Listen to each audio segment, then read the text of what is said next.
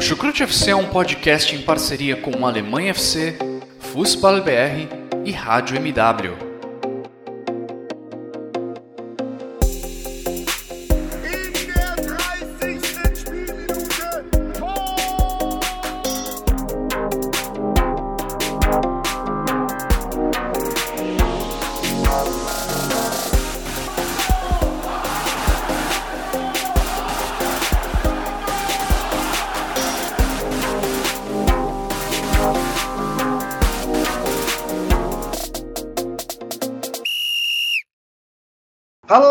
Pessoal, sejam todos muito bem-vindos a mais uma edição do Chucrute FC.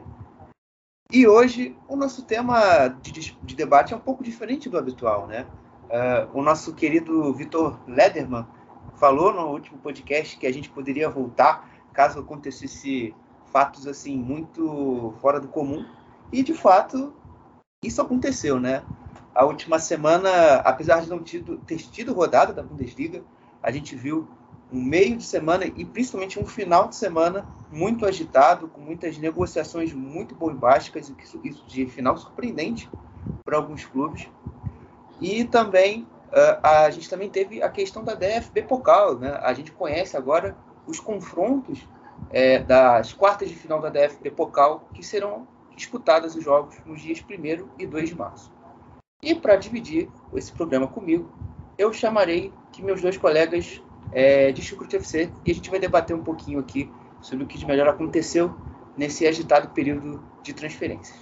E para começar, eu vou chamar é, o homem que recebe as coisas mais aleatórias possíveis dentro da sua DM do Twitter. É ele, o nosso Bundesliga Insider, Dimitri Chakar. E aí, Dimitri, tudo bem?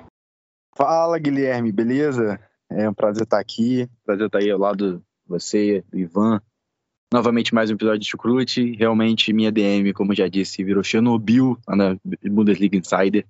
O povo manda cada coisa que, olha, é, é, é, é muito. É inexplicável, é inexplicável. Eu não consigo entender. Isso porque minha página tem 5 mil, bateu 5 mil hoje. Imagina a página maior aí, de 80, 100. Nossa senhora, imagino.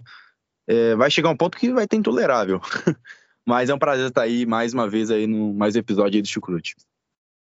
Pô, Jimmy, é, relaxa, a Anitta deve receber os pedidos de namoro, os beijos, todo a cada, a cada dia, enfim. Daqui a pouco você chega também a esse nível. E para dividir esse podcast além de mim e do Jimmy, eu tenho ele que que tem o seu time que não tem assim um momento muito muito bacana na temporada dentro do campo e também fora dele. É, com certeza também está um pouco chateado com a saída do Max Ebel o nosso querido Ivan Gabriel. E aí, Ivan, tudo bem? Dentro do possível, tudo bem. É uma honra estar participando mais de um, mais um episódio do Chucrute com você, Guilherme, também com o Dino. É, vamos aqui abordar o assunto sobre janela de transferências, que, que no geral, até, até esses últimos dias, não foi muito movimentada, mas mas nessa última semana, principalmente, foi algo insano que eu acho que ninguém esperava, principalmente para essa janela específica, no momento da temporada atual, que, que a gente não via muita mudança fora dos gramados. É isso, Ivan, é isso. É, mas antes da gente dar início aqui ao nosso programa, é, eu gostaria de agradecer sempre aos nossos parceiros do Fußball BR, até que o Ivan faz parte, o Alemanha FC e, claro, os nossos padrinhos que sempre nos fortalecem na nossa longa caminhada, né, que já está quase chegado ao seu oitavo ano. Bom, sem mais delongas, né, vamos começar o debate sobre o mercado de transferências do inverno, né, um, um mercado de transferências para a Bundesliga que fechou no vermelho.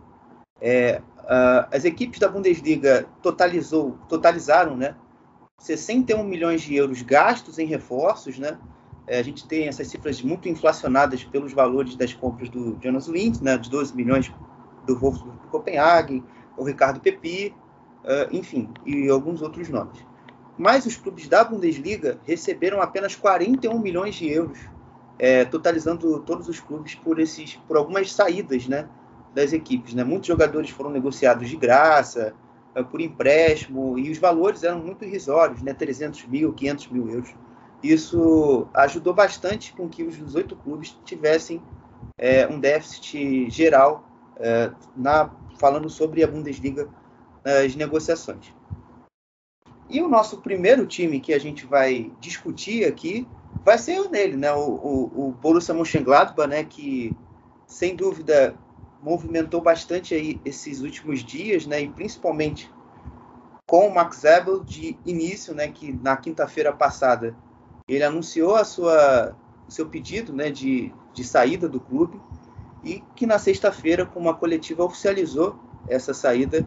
O Max Ebel que no Gladbach já tinha mais de 23 anos de clube, né? Ele jogou no clube como lateral direito e a partir de 2008 assumiu a posição de diretor esportivo do Borussia Mönchengladbach e caminho esse que ele trilhou até uh, o dia 27 de janeiro de 2022.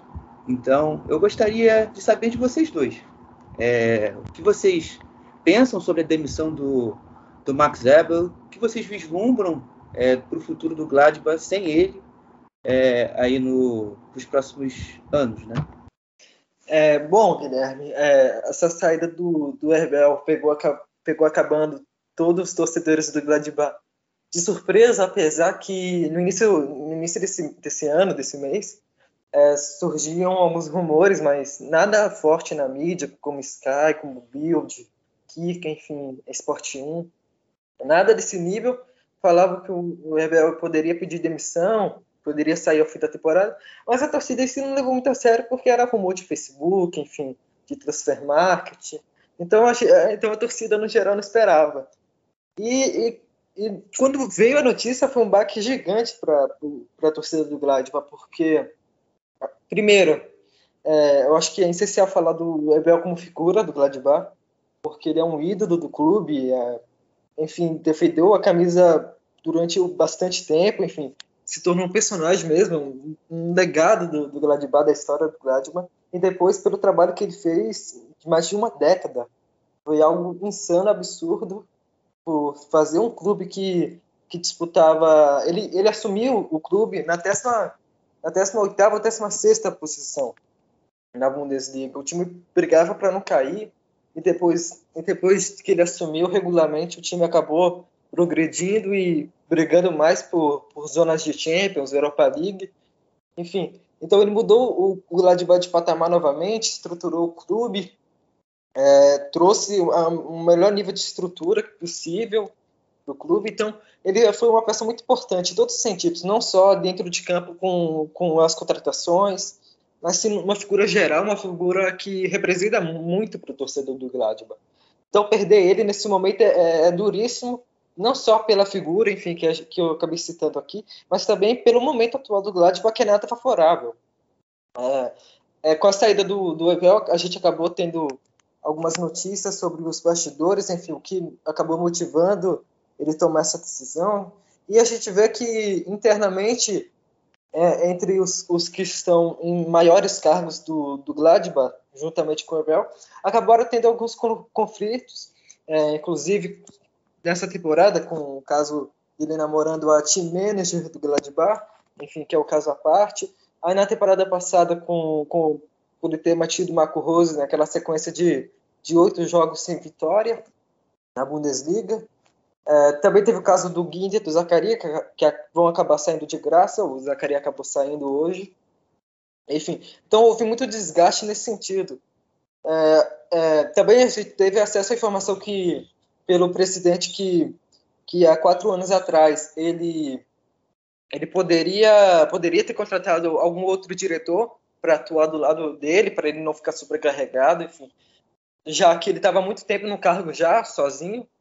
Ele preferiu continuar, achou que daria conta e, e continuou, mas agora ele está muito sobrecarregado. Eu acho que a saída do, do Evel, acho que é um reflexo é, do que está sendo o Gladbach nessa temporada, uma, uma temporada muito estressante, muito, muito cansativa para o torcedor, porque são problemas é, que persistem, não são problemas novos, a maioria deles, e também para quem está lá internamente deve ser um, uma situação muito difícil, porque não tem muito o que fazer, não tem muito para onde fugir. Então, acho que esse é o principal problema do Gladbach. No momento, é não ter muita solução e não tem muita criatividade nesse momento, porque é um momento muito delicado, enfim, tanto financeiramente, para tentar achar reforços. Também dentro de campo, não tem muita opção. É, a gente cansou de falar que as circunstâncias que o Gladbach está tá enfrentando dentro de campo, algumas pendências com alguns jogadores, enfim. Então, é uma situação muito delicada. E o eu acho que era o ponto seguro do, do Ad Ruther. Enfim. E agora ele perde esse ponto seguro e agora eu acredito que ele esteja ainda mais pressionado, enfim. Ainda ainda tá, né? Na real, eu acho que ele ainda sofre essa pressão, mas o Webel, pelas declarações, por ser um homem forte do Gladbach, um grande representante público da diretoria, acabava por segurar toda, toda a bomba que vinha em cima do router, e agora não vai ter essa, é, essa possibilidade da mesma forma, né? Mas eu acho que eu acho que é muito importante salientar, acima de qualquer aspecto esportivo, é a questão da saúde mental é, dentro do futebol, principalmente quando você está muito tempo no lugar, enfim, acaba sendo desgastante. Então, imagina, imagina você é, dirigir um, um clube da, da grandeza do Gladbach, enfim, numa temporada nada fácil, você sozinho ser a principal referência, enfim, deve ser uma pressão muito grande e isso não é, não é bom para ninguém. Acredito que, que que o Abel deve se divertir, enfim, ser ele mesmo, como ele, como ele disse na, na última entrevista coletiva como diretor do Gladbach. E a gente tem que salientar ao máximo porque realmente não vale a pena você você se desgastar, enfim, querer jogar tudo para cima de você, apesar de você achar que é capaz, enfim. Não é algo legal e você deve primeiro pensar em si para que depois você possa fazer o seu trabalho da melhor forma possível. Não, é, é concordo tudo que o Ivan falou aí. É, até pegando pelo aspecto esportivo, a gente sabe quanto que o Abel era importante para o Borussia Mönchengladbach. Assim, era há muito tempo um dos melhores, um dos mais competentes da Europa e era muito res, é, é, respeitado justamente pelo trabalho que fazia. É, e assim, a, a, a, grande questão é realmente para mim a saúde mental, porque existe muito essa, essa bronca no futebol, né, que a gente não leva a sério o suficiente é, a, a toda a questão emocional, né? O jogador ele chega na primeira temporada e ele, ele é um flop, não joga o suficiente. E as pessoas acham que é como se fosse automático, como se você tirasse uma peça de um baralho e te colocasse no outro, entendeu? E não é assim que as coisas funcionam no futebol.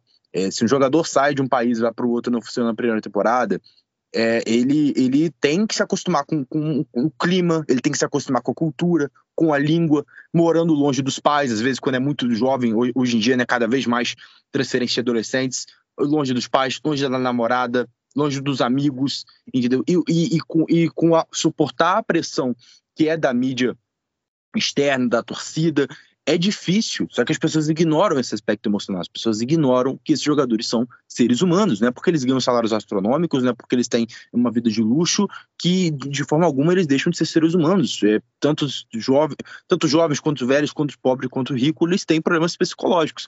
O Max Weber tomar a decisão de deixar o Borussia Mönchengladbach numa, até numa coletiva muito emocionada dele, é apenas a comprovação de que sim, é, ele sentiu uma pressão, e eu imagino que tenha sentido como vários diretores ao redor do mundo podem ter sentido. É, mais que o Marcos seja experiente, seja muito competente no que faz, foram anos muito estressantes. A pandemia foi um terror para todos os clubes, vários clubes quebraram no meio da pandemia, teve clube pedindo falência, entendeu? Clubes que não contrataram, não conseguiram contratar, entendeu? E assim, o Borussia Mönchengladbach não é um clube rico, não é um clube financeiramente um estado, como o PSG da vida é, o Manchester City da vida é, Newcastle agora. Então, é, fica difícil para fechar as contas em alguns momentos. E isso já foi um estresse para ele. E daí vem esse momento horrível do Gladbach, e daí vem toda a polêmica com a saída do Marco Rosa no, é, no, no passado. Agora vem a não renovação do Zacaria, a não renovação do Ginter entendeu? O time que, que, que ele também, querendo ou não, eu tenho certeza, sente muita pressão, porque houveram críticas, porque o Gladbach assumiu a bronca de não vender para o House, que o Bayern quis comprar, até o, o, o Dortmund quis comprar por 40 milhões de euros, eu lembro na época. Também teve o do Turan, que, que a Inter de Milão ofereceu 30, 35 milhões, e o Gladbach recusou essas propostas jogadores que hoje, né, o Neuhaus ainda joga muito mais que o Turan ainda, mas que não estão no mesmo nível que já estiveram dentro do próprio Gladbach. Então, assim, é, a construção nos últimos anos, desde o início da pandemia, é de uma situação muito séria dentro do time do Gladbach, dentro da diretoria do Gladbach, e a pressão é muito grande. E foi o que ele falou. É, é assim, para finalizar, é, é, é, eu não aguento mais ouvir é, essas frases, eu não aguento mais ouvir as pessoas falarem, falarem, assim, não falou isso, mas falarem merda sobre mim nas redes sociais, na internet, por aí.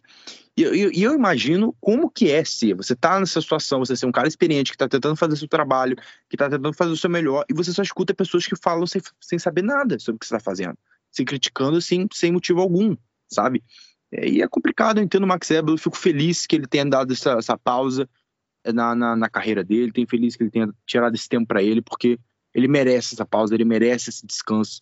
Porque para pessoa, uma pessoa tão apaixonada quanto ele pelo futebol, pelo Borussia Mönchengladbach, chegar a esse ponto é porque ele realmente não estava aguentando mais. Ele chegou num, num, num, turning point ali, como a gente fala, muito grande. Eu fico feliz que ele tenha tomado essa decisão, porque saúde mental não é brincadeira. E, bom, para os torcedores do futebol, para esmagadora maioria, parece ser sim.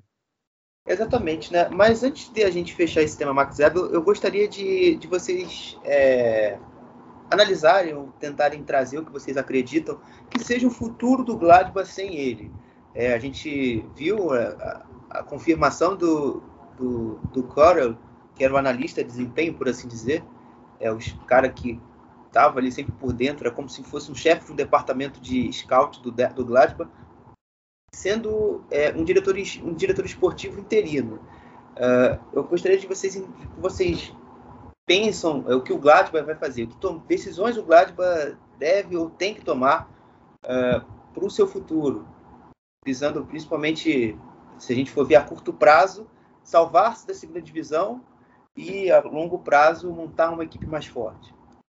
Bom, eu, eu, eu acredito que o Gladbach agora tem que focar nessa né, nesse restante temporada e, enfim, porque é, é, tem, que ser, tem que ser tratado de uma maneira muito à parte.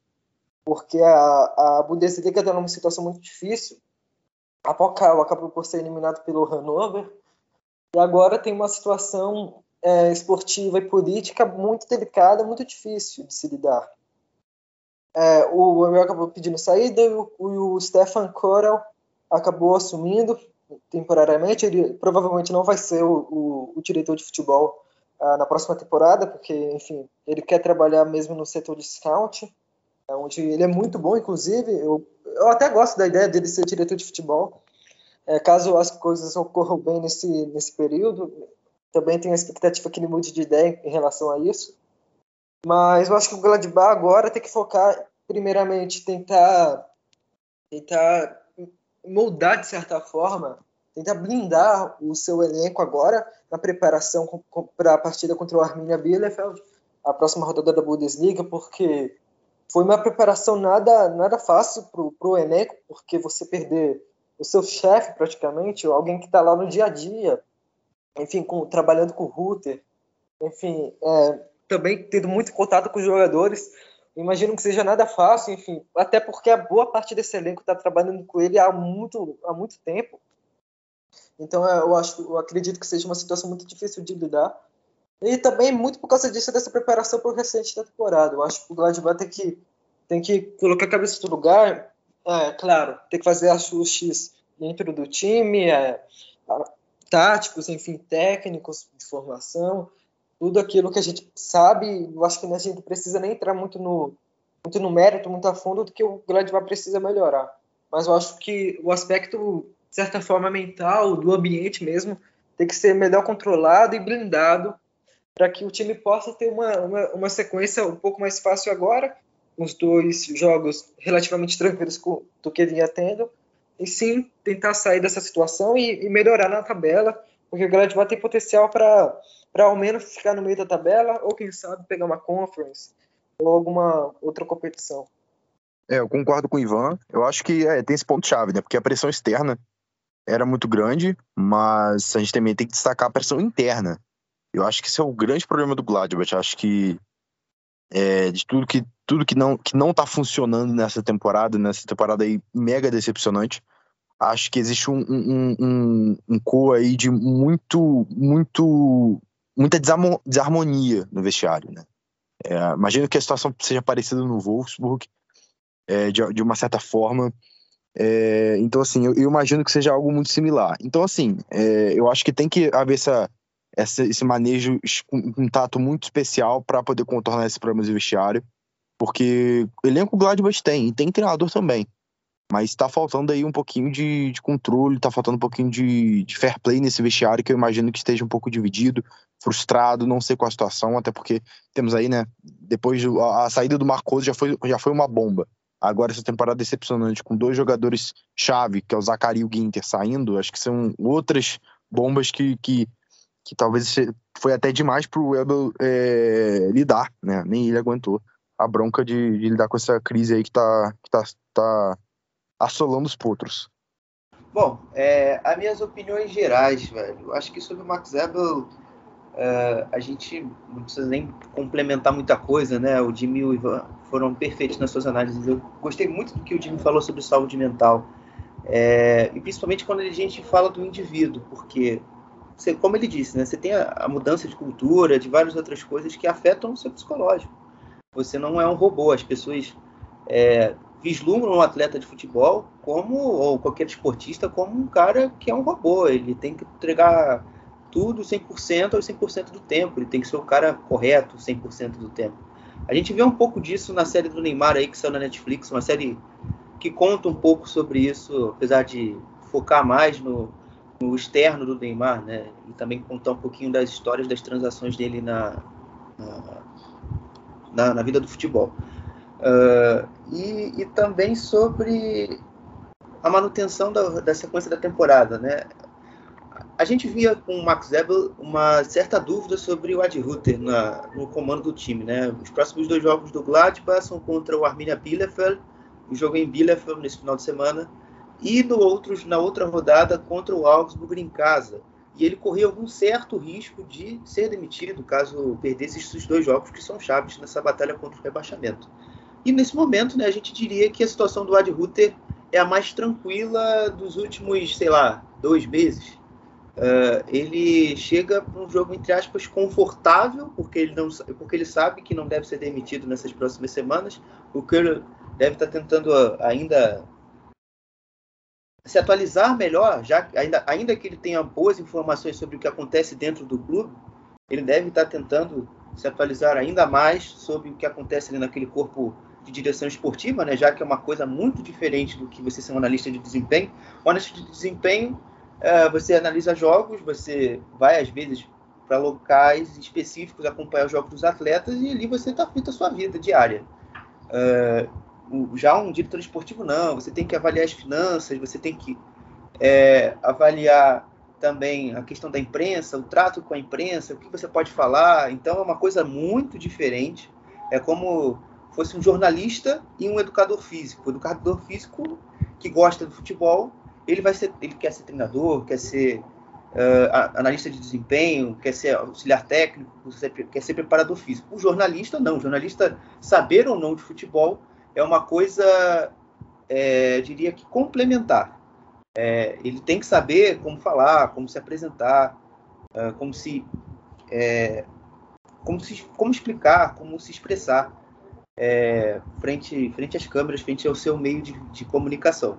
Então, basicamente, aí é o, é o que o, é que o Stefan Coro deve estar tá passando por esse processo agora. É, e para e encerrar de vez assim esse assunto Gladbach, a questão do, do Zacaria, que a gente viu que saiu e deixou uma lacuna nesse elenco do Gladbach, né, gente?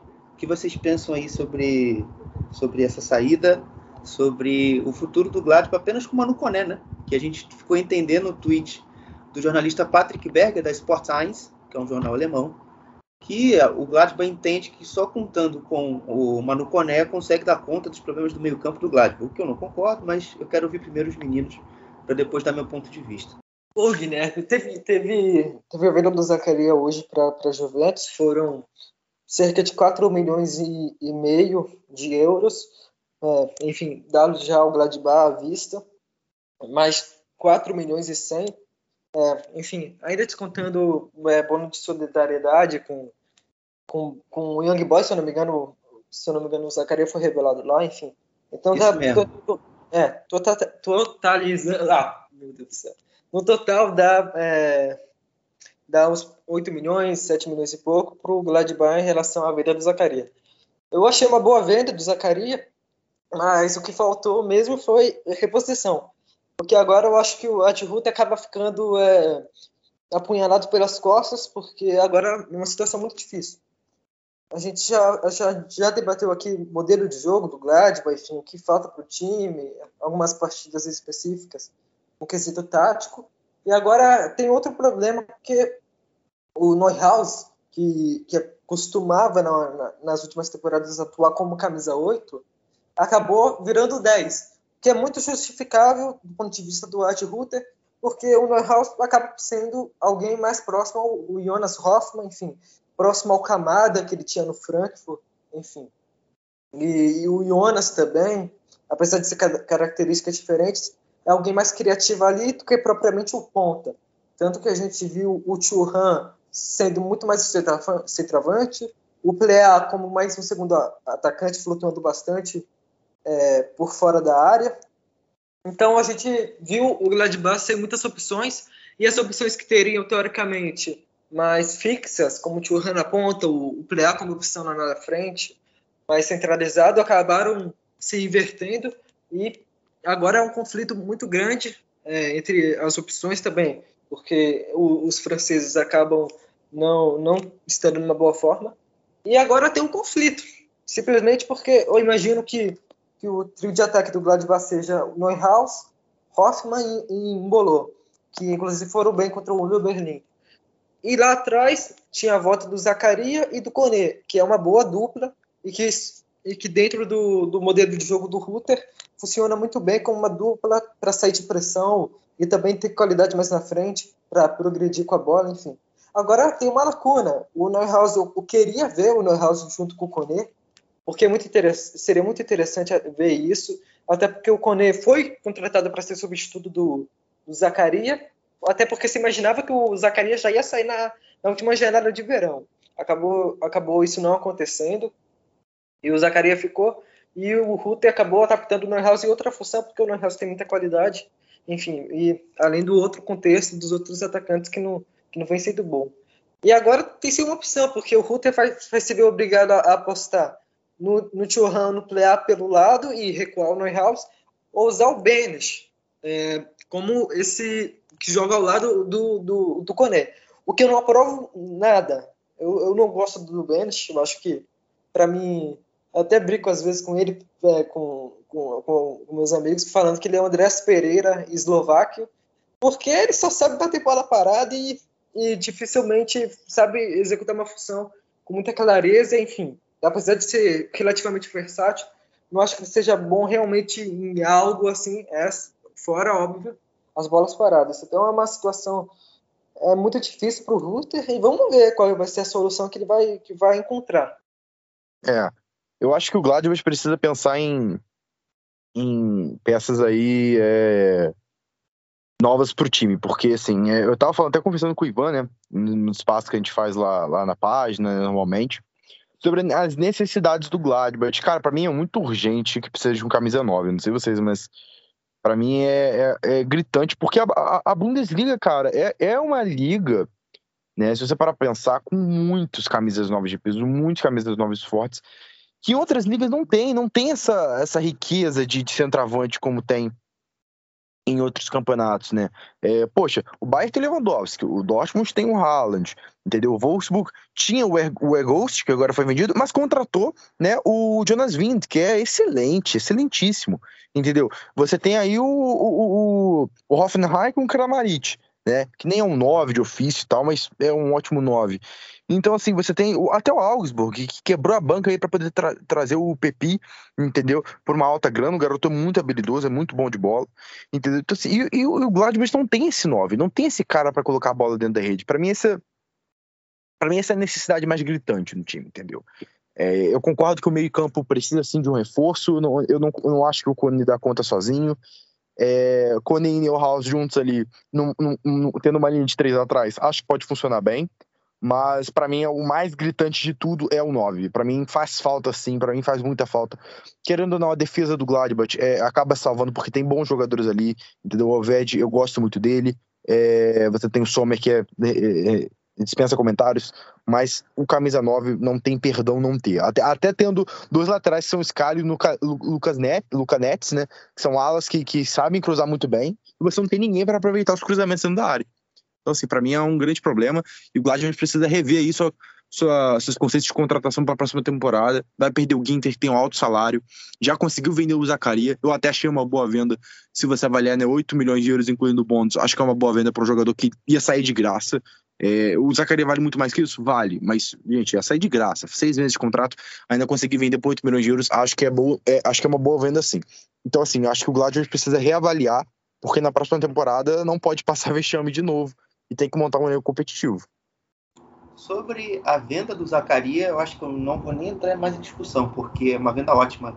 Ainda mais a gente tendo em vista outros negócios de jogadores que saíram de graça é, para outros clubes e a gente viu os valores muito irrisórios. Por exemplo, só para citar um nome, Mark Oliver Kempf saiu do Stuttgart por 500 mil euros. Ele varia muito mais do que esse valor em outro momento. Então, o Stuttgart ganhou ali uma migalhazinha ali porque sabia que ia perder de graça, mas foi ainda assim não deixa de ser um negócio entre aspas ruim é, para os suaves. Uh, tal, por exemplo, Leverkusen pagou 3 milhões para ter o, o Zenit ganhou 3 milhões, 2 milhões no Asmun, no o que foi para o Leverkusen. Também foi um negócio que eles queriam 10 milhões e ganharam 2. Então, para você ver como o negócio dos Denis, Zacarias Juventus foi um negócio vantajoso para o Gladbach. Mas agora, sobre como vai ficar esse time sem ele, sem o Zac. Velho, conhecendo muito o Ad Ruther, é, eu não duvido nada quando esse jogador que eu vou falar agora voltar a jogar.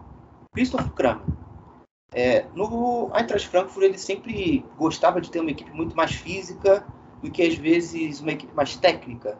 Então era comum a gente ver o, o Camada não, perdão, o Azeb na zaga fazendo o trio de zaga, jogando com Roda e com Zova uh, ou com o Zanka no meio campo, né? Tendo um meio campo muito forte e muito marcador.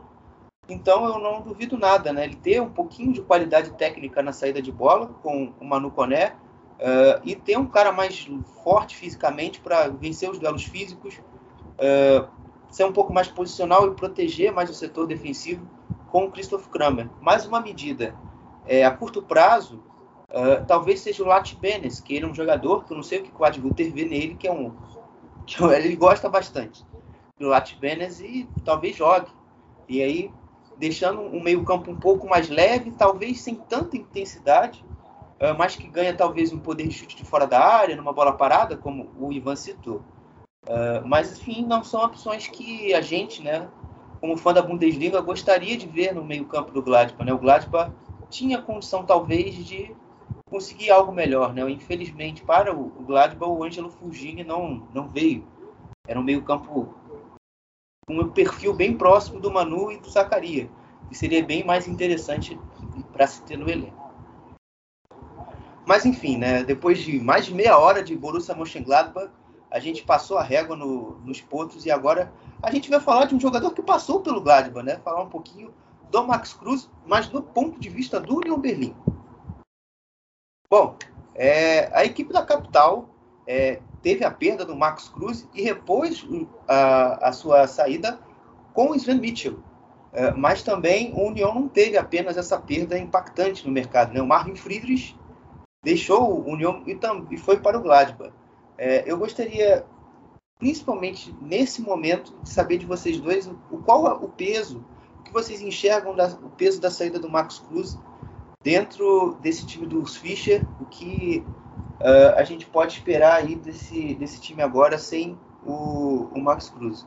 Então, assim, é uma saída bem conturbada, bem polêmica, né? Porque o Max Cruz é, é um dos jogadores que mais trocaram de time aí na, na história da Bundesliga, né? É, na verdade, eu acho que ele foi é o segundo jogador que mais trocou de time na história da Bundesliga, né, que mais vestiu camisas diferentes.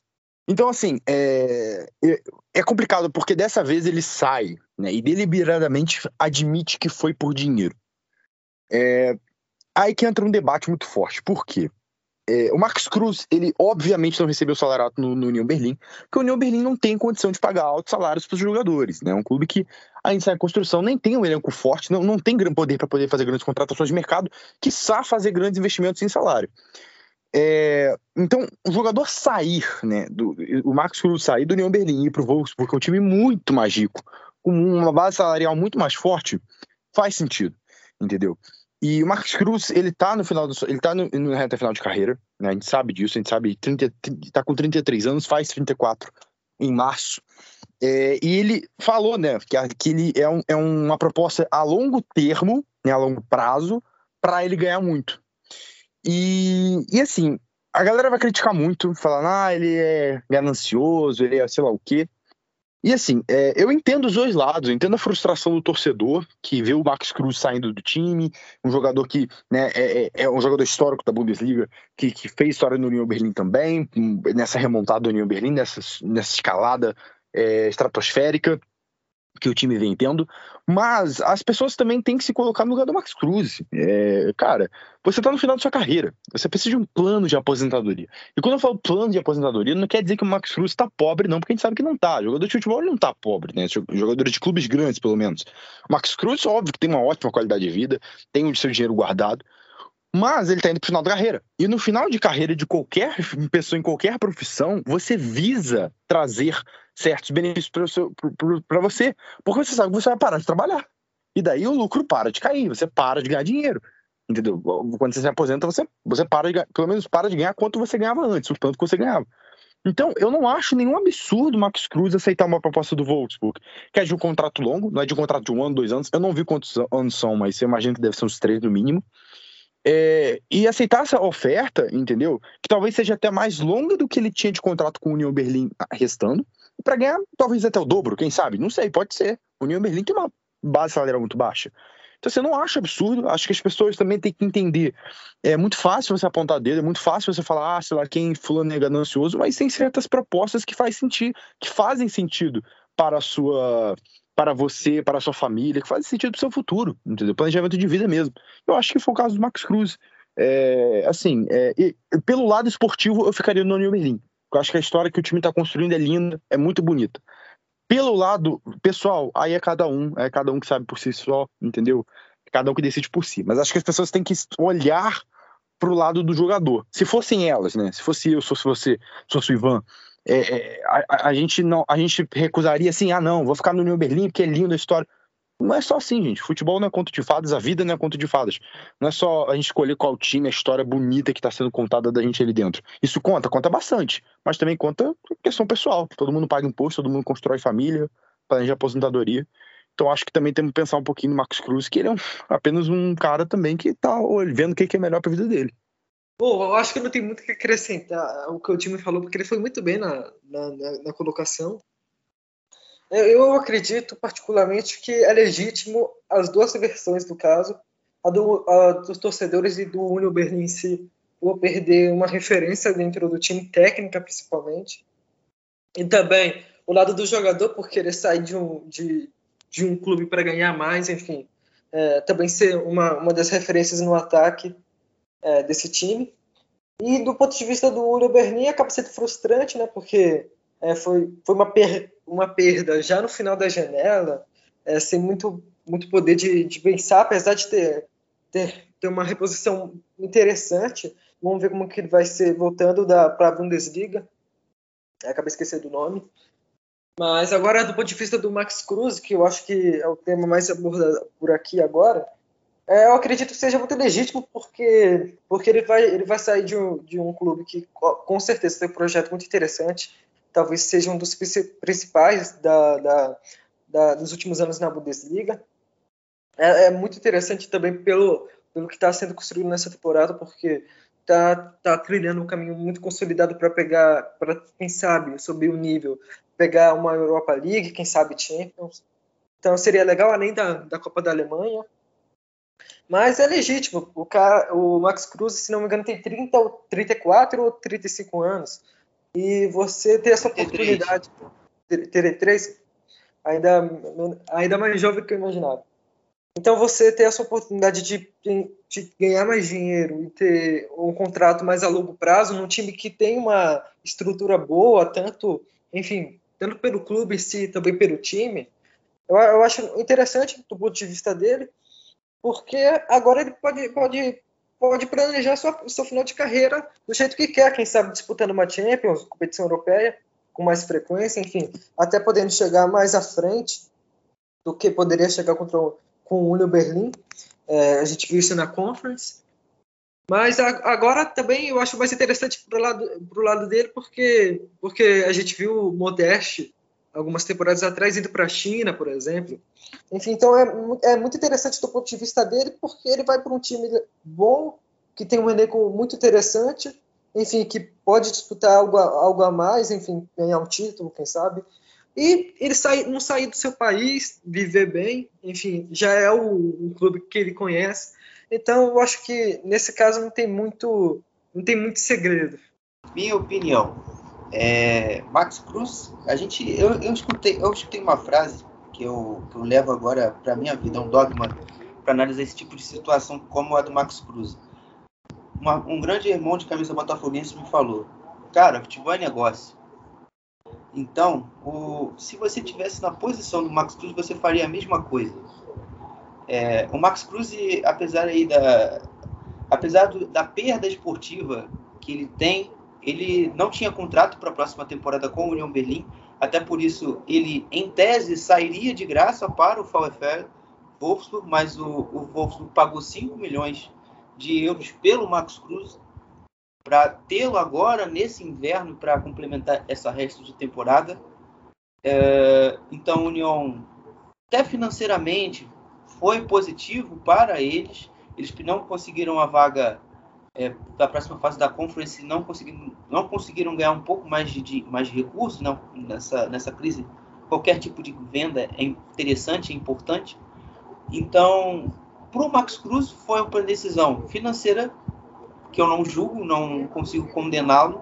Se fosse eu, faria a mesma coisa. E para o Lyon é, é uma perda no sentido de é um jogador que, quando o jogo estava com problema, a bola batia no pé dele, ele achava um passe foda pro Avoni ou ele mesmo resolvia o negócio e metia o gol. Como foi no último jogo da temporada passada que colocou o União na Conference. Um cruzamento, ele vai lá, mete a cabeça na bola e faz o 2 a 1 União na Conference. Então, é, talvez o poder de decisão do Max Cruz vá fazer falta ao União.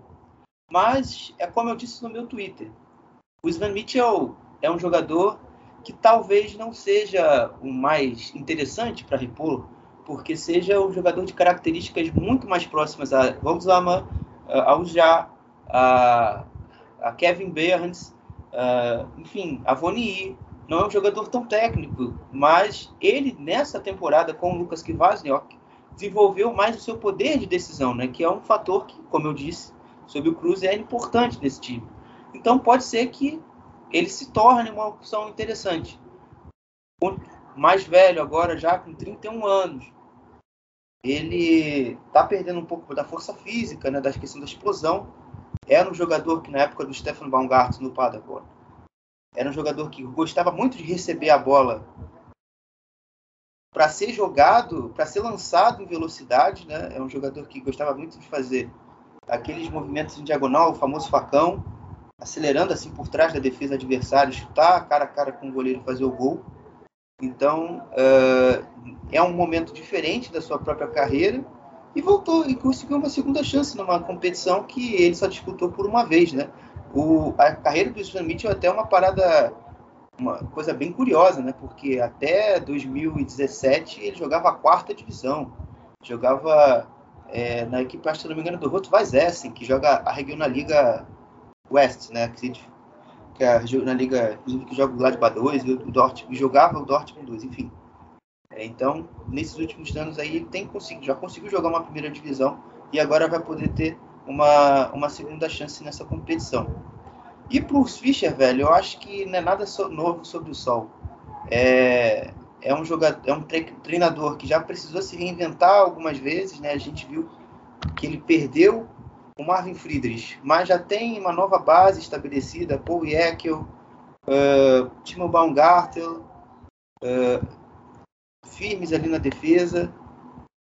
Você perde, a, você já perdeu em outro momento o Andres, você encontrou no Grisha Premier, uh, no Rani Kedira, outra base de sustentação do seu meio campo. Então ele está sempre perdendo alguns destaques durante as temporadas e está conseguindo talvez dar no, trazer nomes que em tese não são tão empolgantes e extrair o melhor deles, né? O Rani Kedira era muito contestado no Augsburg e tal, não conseguia se firmar muito lá, apesar de ter jogado muitos jogos, mas nunca é um jogador que empolgava. E hoje no União Berlim é quase que uma peça fundamental. Então a gente também tem que dar um voto de, de confiança no, no Fischer e também no Oliver Runnert pelo trabalho dele de captação, que é fantástico. Se a gente tinha o Max Ebel é, dividindo talvez esse posto com ele, talvez agora ele tenha assumido o cargo de primeiro lugar com alguma folga, porque é um cara que consegue, com muito pouco, conseguir é, com, trazer jogadores com um nível talvez bem questionável, entregar um treinador e o treinador extrair o melhor é, desse, desse nome contestável. Então, aí essa dupla, como eu sempre falo, é uma das melhores combinações que a Bundesliga tem é, dos 18 clubes aí que disputam a, a, competição. E eu já falei a minha impressão do Sven Mitchell. Eu gostaria de saber de vocês. É, tal, eu não sei se o grau de acompanhamento de vocês do, do jogador, mas por mínimo que seja, eu gostaria é, de, de, entender aí o que vocês veem desse, desse cara, desse atacante, perdão. Então, cara, é, acho que foi um bom reforço. Acho que foi um, um bom reforço do União Berlim, porque é, a gente tem que olhar a situação de como o Max Cruz saiu, né? É, a, a, grande bronca em cima do Max Cruz foi em cima do, do, do motivo da saída. Foi dinheiro. É, que a gente já discutiu aqui que, como disse, as pessoas julgam, é, é muito fácil julgar, mas no, no lugar deles fariam o mesmo, talvez até fariam o mesmo ganhando menos do que ele vai ganhar no Wolfsburg. Mas o grande ponto é que é que ele saiu do nada, né? Isso também foi uma bronca muito grande que foi do nada. E eu imagino, eu, eu entendo, eu entendo todos os lados nesse do nada, que é o quê? O Wolfsburg nem estava planejando contratar o Max Cruz, talvez, entendeu? Porque o, o, quando recebeu a proposta do Eagles, viu ali que, que, que, que recebeu o Jonas Wind, né? O Jonas Wind, é, contratou o Jonas Wind, mas, mas pensou assim, né? E eu pensaria igual. Ok, eu tô contratando um dos melhores jogadores jovens, centravantes jovens da Europa, assim, em potencial. Eu vejo muito potencial no Jonas Wind. É, mas eu preciso ter outro cara para assumir a referência sem ser ele. Eu não posso colocar em cima desse garoto. Ainda mais um período de crise. E daí que entra o Max Cruz. No momento que você pede o Air Ghost, você não pode colocar a esperança em cima do Jonas Vind. Eu vejo o Jonas Vind muito mais como uma solução a médio e longo prazo do que a curto prazo. Porque a situação hoje do Wolfsburg é sempre até inacreditável falar isso, né? Lembra muito a situação do, do Grêmio, do Cruzeiro, mas é igual, é a situação de time que briga para não cair. É uma situação de time de baixo de tabela que não consegue acumular pontos, que não consegue vencer, que não consegue convencer. É, é, é, sempre digo, a pior, a pior combinação possível. O time não joga bem e não tem resultado. É, então, assim, o Cruz, ele vem sim para dar um respaldo pro Jonas Vindo, que é um garoto, entendeu? Ao mesmo tempo em que ele chega para assumir essa bronca, para com toda a, a, liderança dele, de um cara que já brigou por título e já brigou contra rebaixamento na Bundesliga, ele assumir e chamar a responsabilidade, lidar. Então, faz sentido o Wolfsburg atrás do Cruz, faz o Cruz receber essa, essa proposta de última hora e aceitar, a gente já falou aqui de coisa financeira, e faz sentido o União Berlim, os torcedores ficarem frustrados, eu entendo isso, né? Mas o União Berlim ainda recebeu ali uma boa grana, 5 milhões de euros, realmente, para alguém que ia sair de, de, final de temporada, um cara já mais velho, é uma boa venda, é uma boa venda.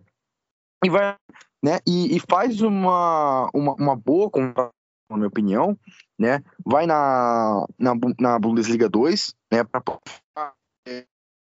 fechar com o. Cara, eu esqueci o nome, calma. Sven Mitchell. Isso, Sven Mitchell, lembrei agora. O Sven Mitchell.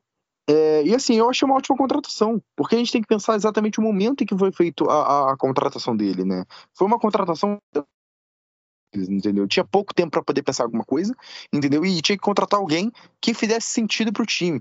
O Mitchell não é um jogador muito habilidoso, ele tá longe de ser um grande, assim, um grande driblador ou um grande é, é, playmaker, mas ele é sim um que tem pesada aparência. Ele é um jogador que, que consegue, faz bastante gol, entendeu? É bem artilheiro. Essa temporada tem números muito interessantes, inclusive jogando fora da área, né?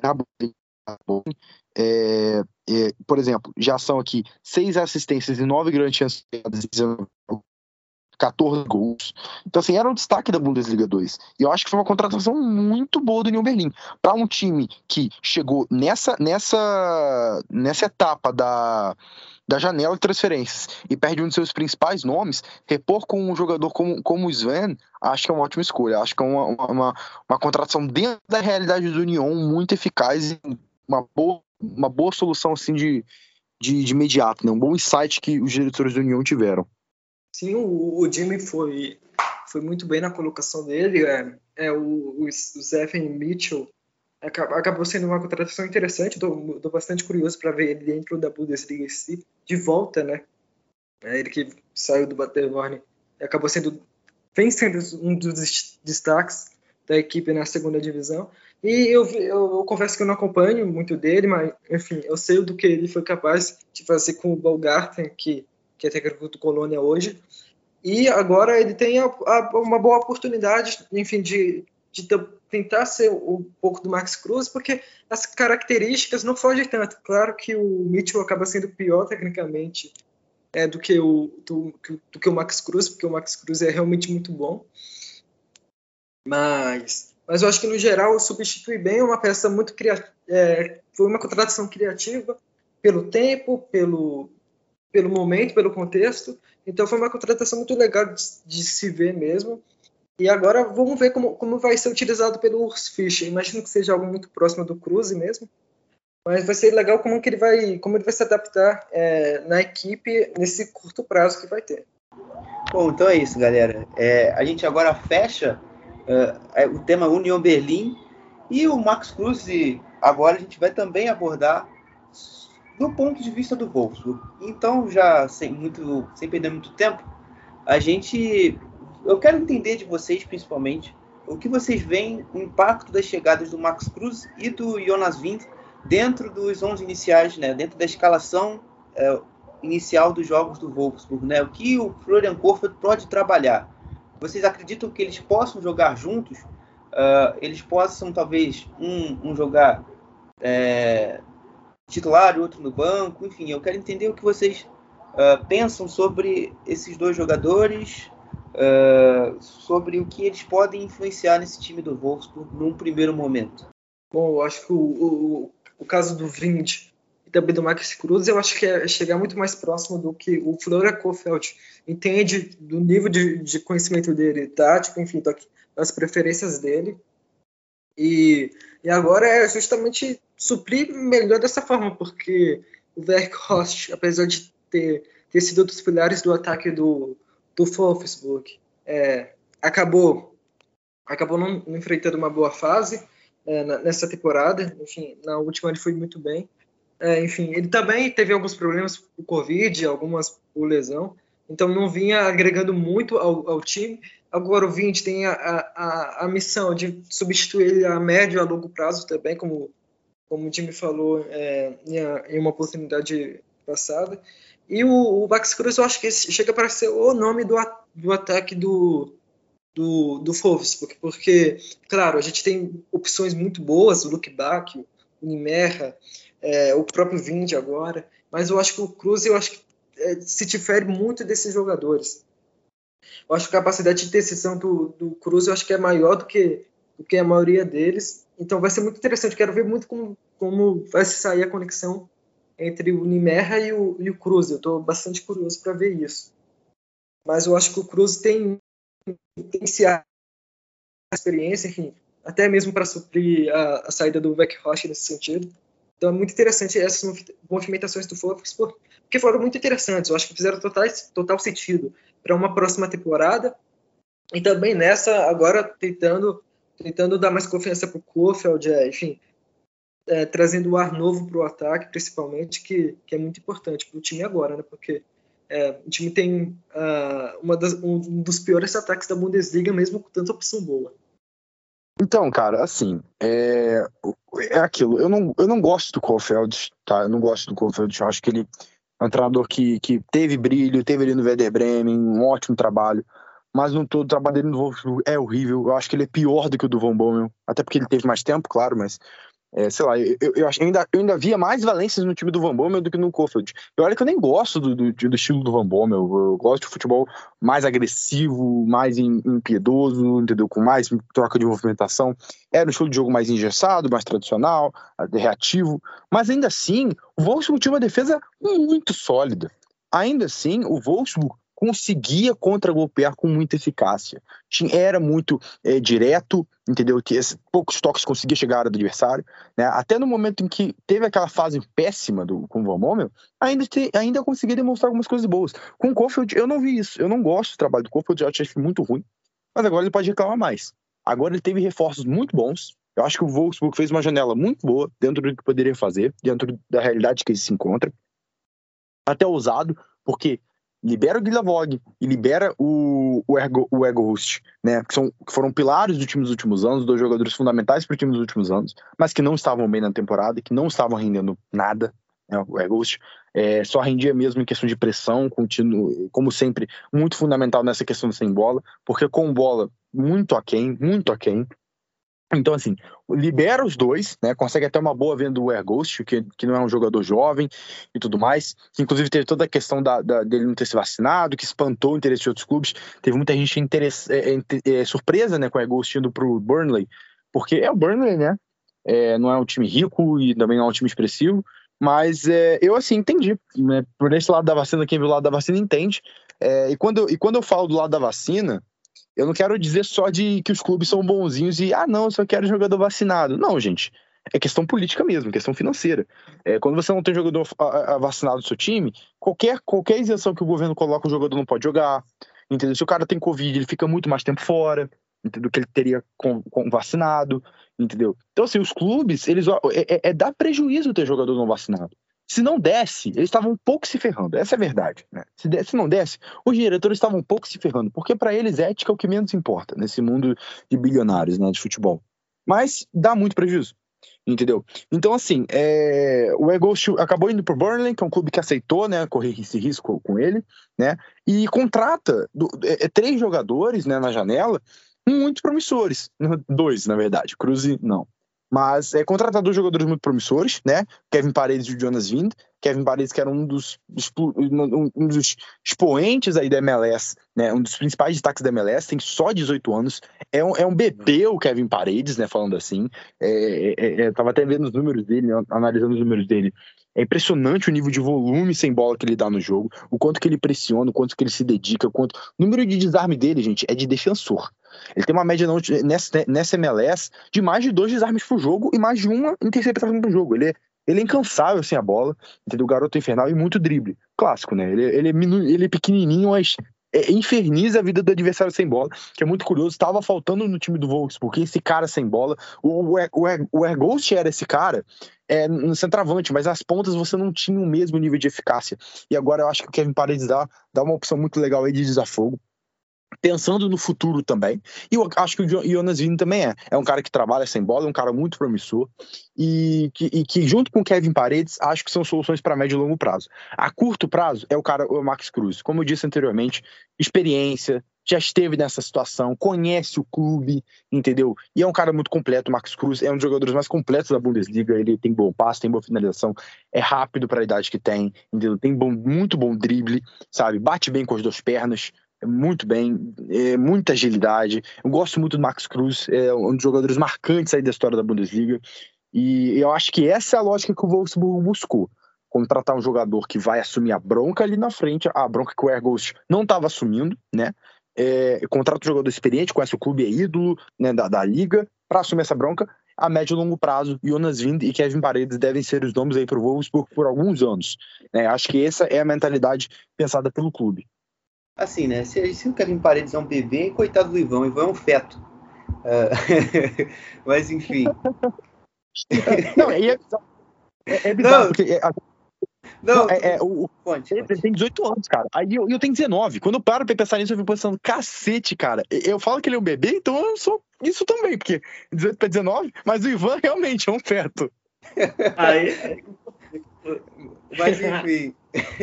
mas enfim. É, sobre as minhas opiniões, eu, eu, gostei bastante desse depoimento do Jim, porque eu confesso que não conheço o Kevin Paredes.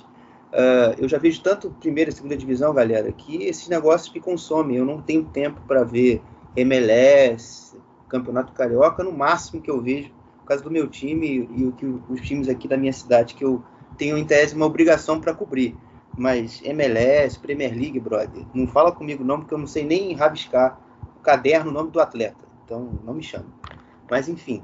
Uh, sobre o Vind e o Cruz eu, e, a, e, o encaixe deles na equipe, eu, eu fico bem curioso, porque eu acredito que talvez até acrescente uma mudança de sistema no time do Wolfsburg. É, o Max Cruz foi um jogador muito importante na equipe do Werder Bremen, sendo mais quase que um segundo atacante, um meia, quase segundo atacante.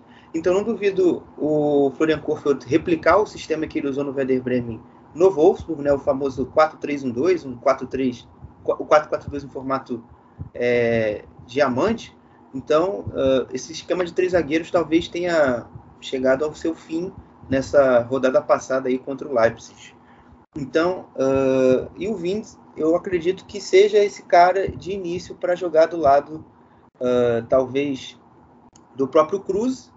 Uh, tal caso o Corfeld jogue com o Max, Ar o Max Arnold, não, né? É o Max Arnold, que é o Max Filho o nome dele. É, do, atrás do Cruz e do Vind. Depois, quando o Imetia voltar, que não está muito longe, o, o Imetia fazer essa dupla com o Jonas Vind na frente.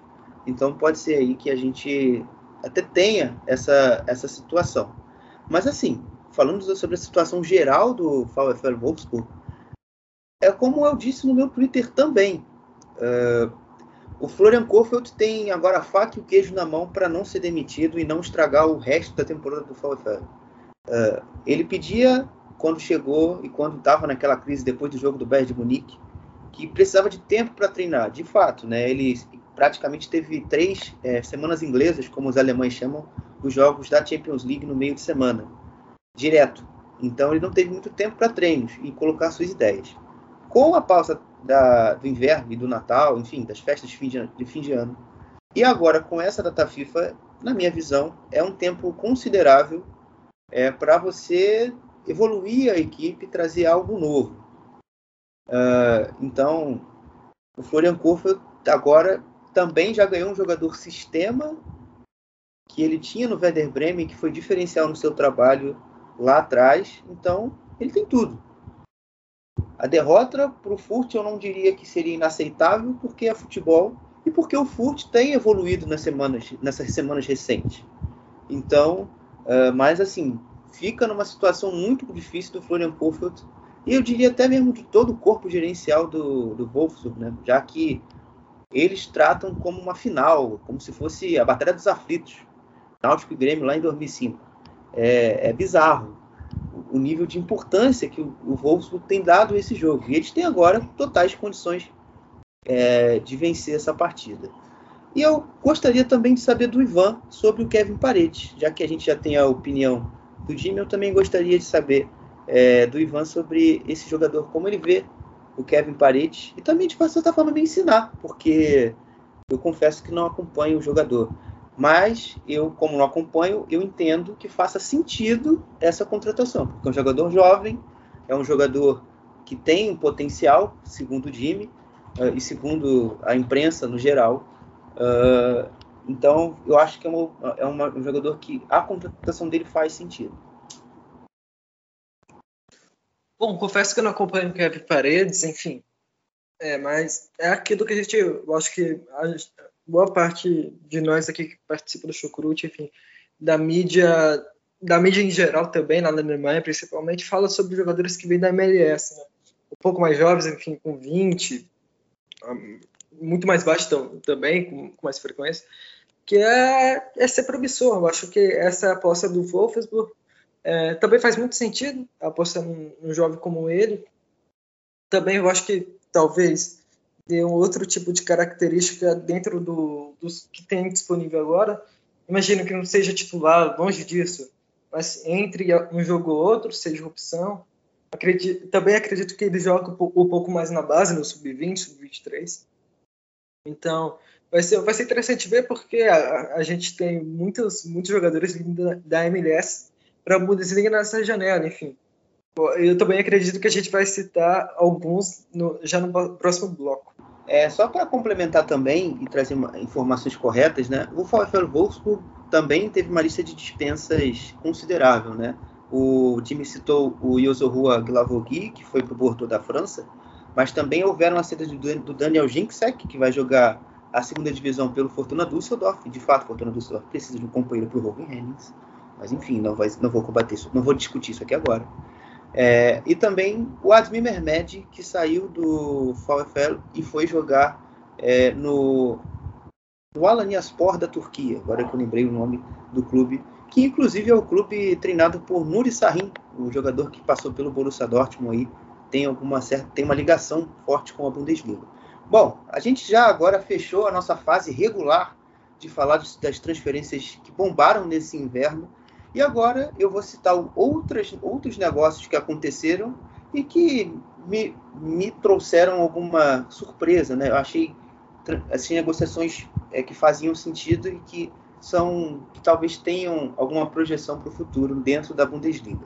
Começando pelo Hertha Berlim. O Hertha Berlim contratou dois alas, né, dois pontas. Kylian Zona, que veio do Stade Malherbe da Ligue 2 da França, uh, da segunda divisão francesa, dizendo português, uh, mas que veio machucado, né? Então, inicialmente ele não deve dar muita ajuda ao time do Typhoon Korkut. Uh, o Inzona assinou com a Altsezame até 2026.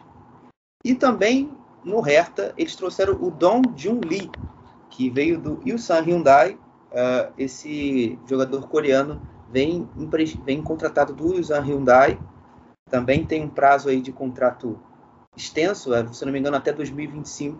E esse talvez já se torne uma opção é, para o Typhoon Korkut do confronto contra o Borrom nesse final é, de semana, na sexta-feira, o jogo que abre a rodada 21 da Bundesliga. No Leverkusen, a gente teve é, a contratação em definitivo e para agora, para o período final da temporada, do Zardar Asmun, é, o Bayern Leverkusen investiu cerca de 2 milhões de euros para contar com o Zarda ainda nesse inverno é, e para esse final de temporada, né? É a opção, o medo do Leverkusen de só apenas contar com o Patrick Schick e a incerteza do futuro do Alário é, tiveram essa tiveram esse desfecho, né? Contribuíram para que o Asmun tivesse essa contratação antecipada. Uh, o Stuttgart trouxe o atacante português Thiago Tomás, né? O jogador que vem de Portugal, vem do Sporting. Uh, o jogador que veio por empréstimo, né? O Stuttgart desembolsou 500 mil euros uh, para ter um empréstimo de até o verão de 2023, né? Ou seja, até o dia 30 de junho de 2023 ele pertence ao Stuttgart e o VfB tem opção de compra pelo atacante é, do Sporting, avaliado em 14 milhões de euros essa opção de compra aí que o Stuttgart tem sobre esse centroavante. E para fechar, no Mainz, que necessitava de atacantes, né, já que o Adam Zalai e o Marcos Ingvartsen estão lesionados, então há uma sobrecarga é, em cima do, do Carinho Unisivo e do Johnny Burkhardt, contratou o Delano Burzorg, Burzorg, perdão, é um trava-língua, difícil de falar, por empréstimo até o final da temporada, porém o Mainz também tem opção de, contra, de compra pelo atacante. Então, uh, são essas aí, essas, essas negociações que movimentaram esse período final de transferências e esses jogadores têm tudo a, a agregar na liga. Eu gostaria de saber de vocês o que vocês destacam dessas negociações, dessas transferências, quais jogadores vocês uh, julgam interessantes que possam e que possam até brilhar na Bundesliga aí durante essa metade final de temporada. Então, é, muitas contratações aí interessantes né, acontecendo é, na Bundesliga. É, e assim, eu, eu achei movimentos bem interessantes no geral, principalmente envolvendo os, os garotos dos Estados Unidos, né? A MLS aí tá agora despachando milhares de garotos para ao redor do mundo, principalmente para a Bundesliga. Eu já falei um pouquinho sobre isso no espaço que eu participei já falei até no, na minha página, mas é, existe uma similaridade muito grande entre a MLS e a Bundesliga nessa questão de, de, de garotos, ser uma liga muito jovem, com muita é muito vertical. Então a, a, a MLS trabalha muito garotos é, muito rápidos. A MLS é, é, é, uma liga pouquíssimo física. Você pode perceber nos, nos, jogadores que saem de lá, né? O próprio Afonso Davis, quando veio para o Bayern, era, era magrelo, era um garoto, um garoto magrelo, e aqui ficou muito forte, né? O Afonso Davis cresceu muito fisicamente. Então, assim, é uma liga que é, preza muito pela, pela, pela vertica, por ser vertical. Como a Bundesliga é uma liga muito vertical, né, de muita velocidade, mas porém acho que é até um pouco mais intenso sem bola do que a MLS, que já é muito intensa, combina muito perfil. É um casamento de perfil entre duas ligas que são similares, né, em, em toda a ideia de jogo. Então, achei muito curioso que, que estejam dando essa MLS. É, o, o, Guilherme falou que não tem muito tempo para acompanhar esse futebol. Eu também não tenho, mas eu, eu sempre gosto, entendeu? Eu sempre gosto de, de, de atualizar, de ler sobre, de acompanhar números, principalmente números, eu gosto muito de números. E assim, é, e eu achei muito curioso essas contratações. O George Belo pro Arminia foi, foi interessante, né? Porque é, o, é, você pode ver que até os clubes menores da Bundesliga estão sendo alvos né, para os jogadores da, da, da, dos Estados Unidos. Né? O, o Fabrício Romano noticiou que o Arminia era a preferência do, do, do, do Jorge Belo, era, era o clube que ele queria ir. Entendeu? Então, assim, é muito interessante que, que, que, que tem, tem essa, essa, esse desejo deles, desses garotos de vir para a Bundesliga, tá virando quase que uma referência, uma ponte aérea entre os dois países. O Justin Che também, essa contratação você tem que prestar muita atenção, porque esse garoto é muito bom. Ele é muito bom. É, é, é, fiquem de olho nele, ele tem uma técnica muito grande para sair com a bola, joga de lateral direito também, tem, é muito veloz. Então, olho no Justin Che, acho que ele é um jogador que pode explodir na Bundesliga nos próximos anos. Então, assim, eu gostei muito das contratações, é, no geral, que envolvem esses jogadores da, dos Estados Unidos. Mas também quero destacar é, o Hugo Sique, que foi para o Freiburg, é um belga Sique, que estava despontando na Pro League. Gostei muito dessa contratação também para o Freiburg. Eu achei interessantíssima do Hugo Sique, porque já era um jogador que era avisado por clubes de maior patamar. E, e, aprofundando brevemente né, no Jonas Wind e no Kevin Paredes sobre dois lados, eu quero destacar que o Jonas Wind ele é muito parecido com o Air Ghost em vários sentidos. Ele é um cara muito alto, o Jonas Wind tem 1,90, né, o, o Air Ghost é ainda mais alto né, também, o Air Ghost é uma, uma torre, é, mas ele tem muita técnica fora da área. Ele é um jogador que se movimenta muito, ele tá longe de ser um pivô dentro da área, paradaço, entendeu? É uma estátua. Não, ele tem muita técnica. Aliás, o Jonas Wind, ele, ele, ele, é, mais, ele é mais usado justamente por, por fazer esse movimento de falso 9. Ele é um excelente falso 9. Sabe se movimentar muito bem, sabe sair de costas, é, é, tocar de primeira, virar de costas e avançar de, de, direção ao gol, fazer o famoso facão, entendeu? Então, assim, ele achei ele muito completo. É, é, raro você encontrar um jogador com essa altura, com, muita, com tanta agilidade, com tanta visão de jogo, entendeu? Que sabe bater com suas pernas, é, que se posiciona tão bem, que, é, que vê o jogo tão bem. Tem tudo para despontar demais nesse time do Wolfsburg, se for arrumado individualmente o Jonas Vinho tem muito potencial. É, olho nele porque não é, tá longe de ser um poste dentro da área. É muito técnico, é muito habilidoso. E, e, e o Ricardo, o, o Ricardo Pepi, é, é, é para mim é a principal de todas, nenhuma supera o Ricardo Pepi. Essa aí já foi mais um tempinho, né? Foi uma das primeiras da janela, mas é um garoto muito, muito, muito bom. Olho nele, na, goleador nato. E o Kevin Paredes, é, para finalizar, né? Que eu falei um pouquinho dele na, na, no momento sem bola. Mas eu acho que a Bundesliga é muito boa para ele, porque se, ele não é um jogador de Premier League, pelo menos não agora. Tá longe de ser. Porque por perfil. A Premier League é uma liga muito física, a Bundesliga nem tanto. Né? A Bundesliga é uma liga mais de intensidade, mais de velocidade. Entendeu? Então, assim, é, aqui o Kevin Paris vai brilhar muito.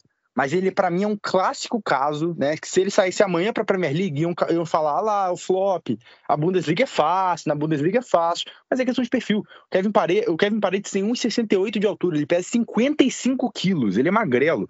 O, o, o, foco, mas ele tem muito pulmão, muito fôlego, muita intensidade, dribla muito, dribla muito liso, garoto, muito liso, entendeu? É, então, assim, acho que essa, é, esse é o grande ponto. A Bundesliga cabe muito bem com ele. E, assim, Wolfsburg vai ter um trabalho em mãos, mas eu, eu vou achar interessantíssimo essa movimentação de falso 9 do Jonas Wind lançando pro, pro, pro Kevin Paredes. Já tô animado para ver. Bom, o, o, o Jimmy acabou dando uma, uma movimentada no geral, enfim, eu achei muito interessante. Eu acho que não precisa acrescentar nada sobre as jovens promessas, principalmente dos Estados Unidos, é, ou, ou que veio da, da MLS. Eu só queria acrescentar sobre uma contratação que a gente acabou, o Guilherme, né, no caso, acabou citando em outro momento, que foi o Marquioli Secamp. Eu acho muito interessante esse movimento do, do Hertha. É um jogador, de certa forma, consolidado na Bundesliga, e agora vem para preencher a lacuna que principalmente o Stark deve deve sair, né? Já na próxima temporada, tem o contrato acabando, todo indica que deve ir para algum outro clube. Então vai ser muito interessante. É um zagueiro canhoto, o Korkut acaba, acaba, acaba utilizando bastante, vem utilizando bastante o sistema com três, então vai ser um grande adicional para esse time, para esse elenco do Reta Berlim. Assim, né? É... Obrigado aos amigos por terem complementado também com outros nomes, suas contribuições sempre são válidas. Uh, mas eu vou falar dois nomes. O Stuttgart com o Thiago Tomás, que a estatística talvez não seja tão boa, uh, não, não dê uma impressão tão empolgante para o atacante português, mas assim, é uma opção ao Kalaidzic, né? Uh, definitivamente o Stuttgart não emplacou o centroavante nessa temporada. O Kalaidzic está voltando a passos muito lentos nessa temporada. o Marmouche definitivamente também não decolou. O Vahid Fagir que veio com certo nome, com certa importância, também não decolou ainda, ainda no VfB. Então, o Thiago Tomás, em tese, vem para fazer dupla com o Kalaidzic, até porque o Matarazzo não descarta uma possibilidade de jogar numa dupla de ataque, uh, como também ser talvez até a opção número um do, do Matarazzo uh, no seu time. Então, é, isso, isso pode acontecer no decorrer da temporada. Falando outro nome que a gente até deixou passar batido aqui, e até esqueci de colocar na minha lista, vocês foram muito bem complementando a minha, a minha lista, o Fino Lebeca, uh, novamente o Hoffenheim, trazendo um, um, bom jogador, sem custos, é porque ele não renovou o contrato com o São Paulo, uh, então veio de graça, vai ajudar nesse meio campo, né? assim como o Angelo Stiller, Denis Geiger, Sebastian Rude, então o Sebastian Hoeneß ganha mais uma opção para esse setor para a próxima temporada.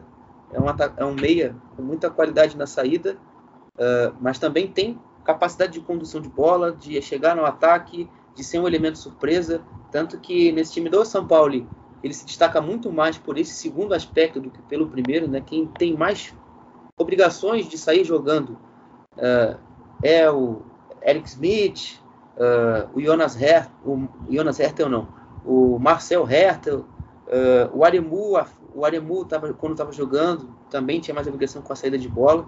Então esse cara mais condutor, mais motorzinho, é o Finn Becker. Pode, pode ser um encaixe interessante para a próxima temporada. Bom, a gente agora já fechou essa parte que separava o podcast, falando das outras transferências. Agora a gente vai para o bloco final. O bloco final a gente vai falar sobre os confrontos da DFP Pokal que foram sorteados ontem é, pela, pela DFB no dia 30 de janeiro e os jogos que vão ser disputados no dia 1 e 2 de março. Eis os jogos: Union Berlim e São Paulo. O segundo jogo é Hamburgo e Karlsruhe. O terceiro jogo, Bochum e Freiburg. E o último jogo entre Hannover e Leipzig. Uh, Jimmy, Ivan, eu gostaria de saber de vocês o que vocês pensam sobre esses confrontos, como vocês veem, talvez alguns classificados, né? Caso vocês queiram arriscar algum palpite para times que avancem de fase, eu queria entender de vocês como vocês veem essas quartas de final da, essas quartas de final, perdão, da DFB Pokal. Bom, eu acho que tem confrontos muito interessantes, é, sobretudo destacar o Leo Berlim São Paulo, é, que, que vai ser muito interessante de assistir esse jogo em si, agora falando um pouco mais especificamente dessa partida. Porque a Pokal, eu, eu, eu comentei isso no último episódio, que é um, é um torneio muito de momento. É, apesar de ser Copa, enfim, ter o um sorteio, a gente poder fazer alguma previsão, é um, é um jogo muito de momento, não tem um favorito em boa parte das partidas. Porque agora a gente vai ver o, o Berlin sem o Cruz, que é a principal referência, sem o Friedrich, mas tem um sistema já pré-estabelecido que não sofre tanto, sem o, sem os, o zagueiro que era um dos líderes do, do elenco. E agora vamos ver né, como, como vai. O São Paulo vem de uma fase não tão boa assim, apesar de ter eliminado o Dortmund na Pokal. E vai ser muito interessante ver esse jogo. É, tem o Hamburgo e o Karlsruhe, que é um jogo interessante também, porque, porque são duas equipes. O Hamburgo surpreendeu bastante é, fazendo um bom jogo contra a Colônia e eliminando, consequentemente, o Karlsruhe por ter avançado já na fase anterior contra o Leverkusen. O Hannover acabou eliminando o Gladbach com uma boa vitória, com uma boa exibição e vem crescendo nos últimos meses.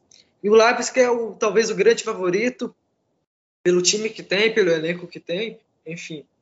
E, e tem um confronto Bundesliga, que é o Bochum e o Freiburg. É um confronto muito interessante. O Bochum é, mostrou um poder, um poder legal de jogar mata-mata na, na, na, última rodada da, da, da DFB Pokal.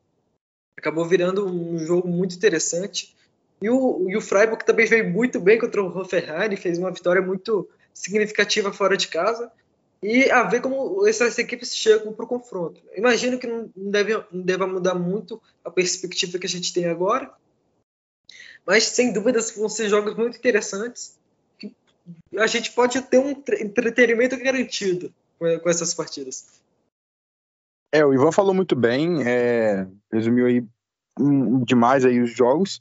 É, confesso que eu estava torcendo até por um, um, um, sorteio mais mais pegado, porque sinceramente quero ver demais São Paulo e, e Hamburgo. Queria ver demais agora, né? Infelizmente só podemos ter isso se o São Paulo eliminar o União Berlim, que eu também estava torcendo para ir longe na competição.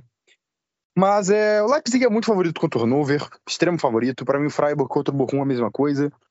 É, Hamburgo também, acho que passa essa tranquilidade. Agora, São Paulo e União Berlim vai ser pegado principalmente pelas torcidas. Aí que vai ser a batalha de verdade, aí que vai ser interessantíssimo de assistir. Esse, para mim, é o jogo mais interessante de todos, porque é o jogo mais equilibrado e é o jogo mais, assim, como posso dizer, pesado, no sentido de atmosfera, de torcida.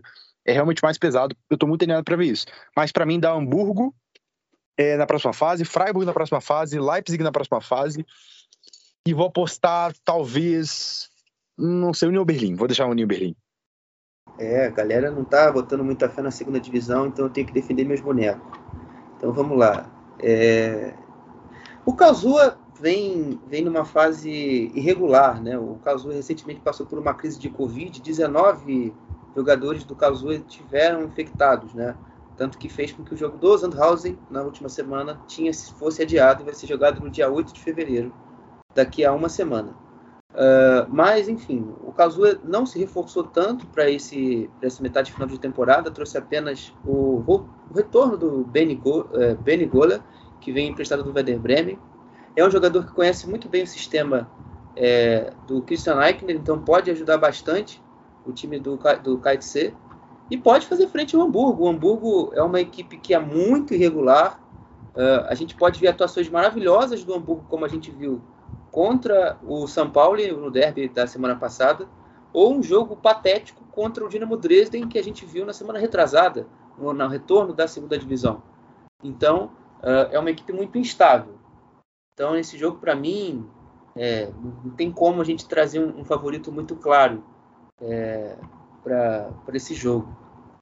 Mas o Hamburgo tem talvez 51 a 49 de vantagem, além de também poder jogar em casa. Isso também é um aspecto importante dentro desse confronto. E só para ficar uma curiosidade, em 2015, o Hamburgo e o Karlsruhe fizeram um confronto entre o playoff de rebaixamento, né?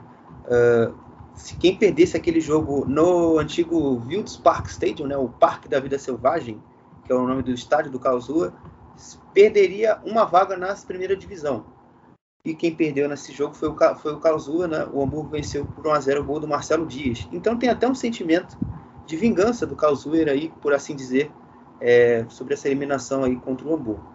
O jogo entre União Berlim e São Paulo.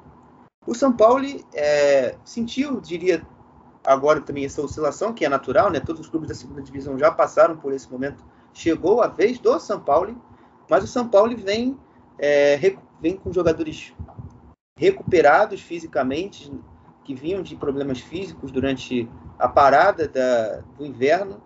Talvez o, o, principal problema hoje é o Daniel Quieré, que veio lesionado da Copa Africana de Nações. Uh, o Kofi teve uma lesão na coxa do, com a seleção de Gana e desfalcará o time pelo menos pelas próximas três semanas, ou talvez um pouco menos mas não joga contra o Paderborn nesse final de semana. Ah, mas o União Berlim a gente também não, não coloca muita fé. Não é uma equipe também que está sobrando, principalmente no recorte recente. O União não fez grandes jogos assim contra o Gladbach e contra o Hoffenheim. Agora tem a perda do Max Cruz. Então é uma equipe que agora vai passar por um novo processo uh, e que a gente até que já até falou um pouquinho que pode acontecer, o que pode é, que o Fischer pode tem como alternativa do que fazer. Bochum e Freiburg. Uh, o Bochum é uma equipe que hoje, por exemplo, teve dois casos de Covid, né, o Mazovic e o Tony Lucila, o Toto Lucila não vão jogar contra o Hertha Berlim, mas é uma equipe que desde que a parada é, da, do inverno aconteceu, voltou muito forte, né? Fez um bom jogo contra o Wolfsburg, é, fez um bom jogo também contra o Colônia, então vem aí numa, numa batida muito forte, né? O, o Jürgen Locadia deu um novo ar para esse ataque do Wolfsburg, do Wolfsburg, perdão, do, do Bochum, que talvez fosse muito dependente do, do Polter para acionar o, o Holtman e o Antwi e qualquer outro ala que jogasse do outro lado. O time do Bochum ficou um pouco mais leve. Isso pode ser até importante e interessante contra uma defesa um pouco mais. É, talvez não diria que tá, esteja no seu momento ideal, que é a do Freiburg, né? apesar de ter os bons valores Philipp Lienhardt e Nico Schlotterbeck, talvez não, não seja uh, um dos melhores momentos deles, principalmente no que se diz respeito à bola aérea, que fez até um, um fator importante no jogo contra o Borussia Dortmund. Então a gente pode talvez esperar um, um confronto de equipes que tem cada um tem um, aonde atacar o outro, né? Sempre tem brechas para se atacar um o outro, né? O Bochum é uma equipe também forte na bola parada.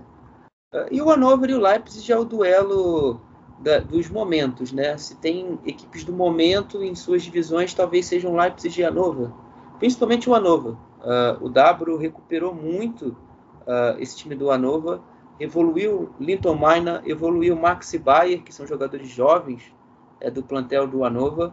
Uh, o Hannover não fez assim contratações do seu elenco uh, de impacto. Talvez o Cedric Teuchert e o Mark Zimmers tinha, tenham sido as principais contratações do Hannover para esse, esse inverno, mas dispensou muita baranga, perdão até o termo, dispensou muitos jogadores fracos e que não estavam entregando, uh, e tem um elenco mais enxuto e ao mesmo tempo competitivo. O W no comando do Hannover só tem uma derrota, só perdeu para o Werder Bremen é, por 4 a 1 antes da parada para o inverno, né, questão de data de finais de ano.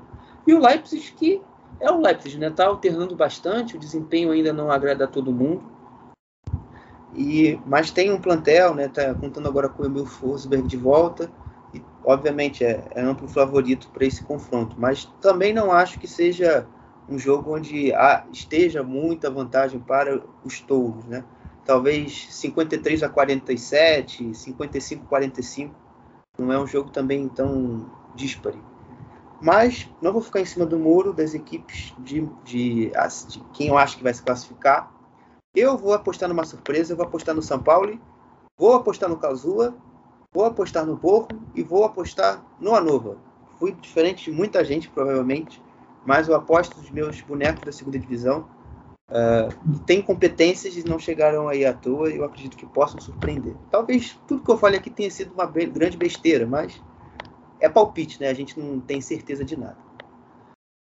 Mas enfim, né? Então é isso, galera. Por hoje é só. Fiquem ligados aqui no nosso Chucrute FC, que nessa final de semana vai ter programa, né? A 21 rodada da Bundesliga vai acontecer e o Chucrute vai gravar um programa, a gente vai ter mais uma edição. Então fiquem todos ligados. Um grande abraço a todos e valeu!